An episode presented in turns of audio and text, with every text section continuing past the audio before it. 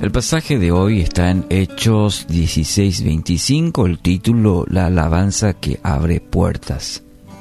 A eso de la medianoche, Pablo y Silas se pusieron a orar y a cantar himnos a Dios, y los otros presos los escuchaban.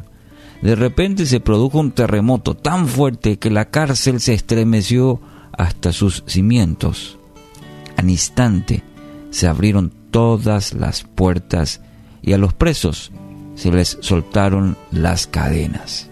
Pasaje muy conocido y encontramos a Pablo y Silas que fueron apresados, fueron golpeados, encadenados en Filipos. Eh, el contexto un poquito, la, razón. Bueno, y habían liberado a una joven, una joven esclava eh, de un demonio, y esto enfureció a los amos que propiciaron el encarcelamiento de, Pablo y Silas. Una situación que a nuestro parecer decimos que injusto, ¿no? Haciendo el bien a los demás, ahora se encuentran en la cárcel. Y eso nos lleva a la pregunta, ¿qué hacemos cuando pasamos injusticias? O cuando pasamos pruebas difíciles como las de Pablo y Silas.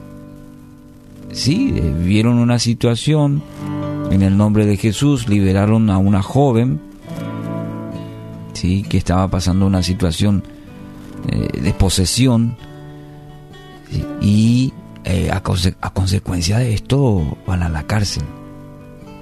Amigos, la alabanza abre las puertas de la cárcel.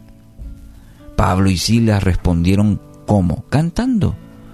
Cantando un himno de alabanza. Un cántico basado en plena confianza en Dios. La alabanza genuina. Bueno, a veces nosotros la alabanza tenemos el concepto de aquello que se canta los domingos, ¿sí?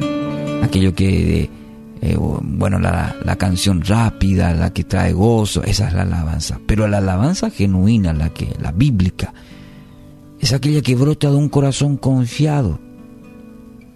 Puede producir un terremoto que abra las puertas de la prisión. Y no solamente de una física como la de que menciona Hechos, sino nuestra propia vida. Aquellas que no se ven y que la sufrimos, que la vivimos, quizás se encuentre pasando por momentos muy difíciles hoy y lo último que quiere hacer o que siente hacer es alabar, ¿no es cierto? Quizás se despertó con esa con ese pesar y no siente ganas de alabar temprano en la mañana.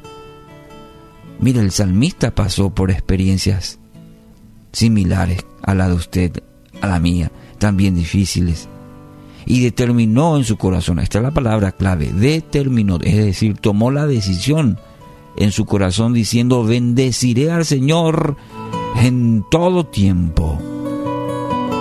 Mis labios siempre lo alabarán. Salmo 34.1.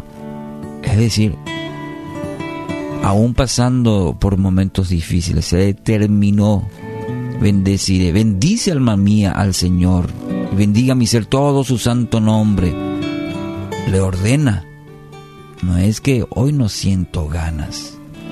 El salmista dice, bendeciré al Señor. Me cueste o no, bendeciré al Señor en todo tiempo. Siempre mis labios lo alabarán. Haga un cántico del corazón este salmo, el 34.1. Esta decisión le va a permitir grandes bendiciones a su vida, como también a todo su entorno. Es interesante el resultado de la alabanza en los momentos difíciles. Aquí menciono esto, y mire el caso de Pablo y Silas. Por el testimonio de estos hombres, el carcelero se convirtió a Cristo. Imagínense el escenario, los, los prisioneros, al ser testigos de, de esto. Y uno de ellos, el que registra la Biblia, es el carcelero, que se convirtió él y toda su familia a Cristo. Eso también hace la alabanza en medio de las pruebas. Su alabanza a Dios abre puertas de bendición y también se convierte en testimonio un testimonio eficaz para toda persona que lo rodea. Hoy, su canto será de lamento o de alabanza en aquel que todo lo puede. Haga suya las palabras del profeta Habacuc, diciendo con todo, yo me alegraré y me alegraré, dice, en Jehová. Esa debe ser nuestra determinación. Y me gozaré en el Dios de mi salvación.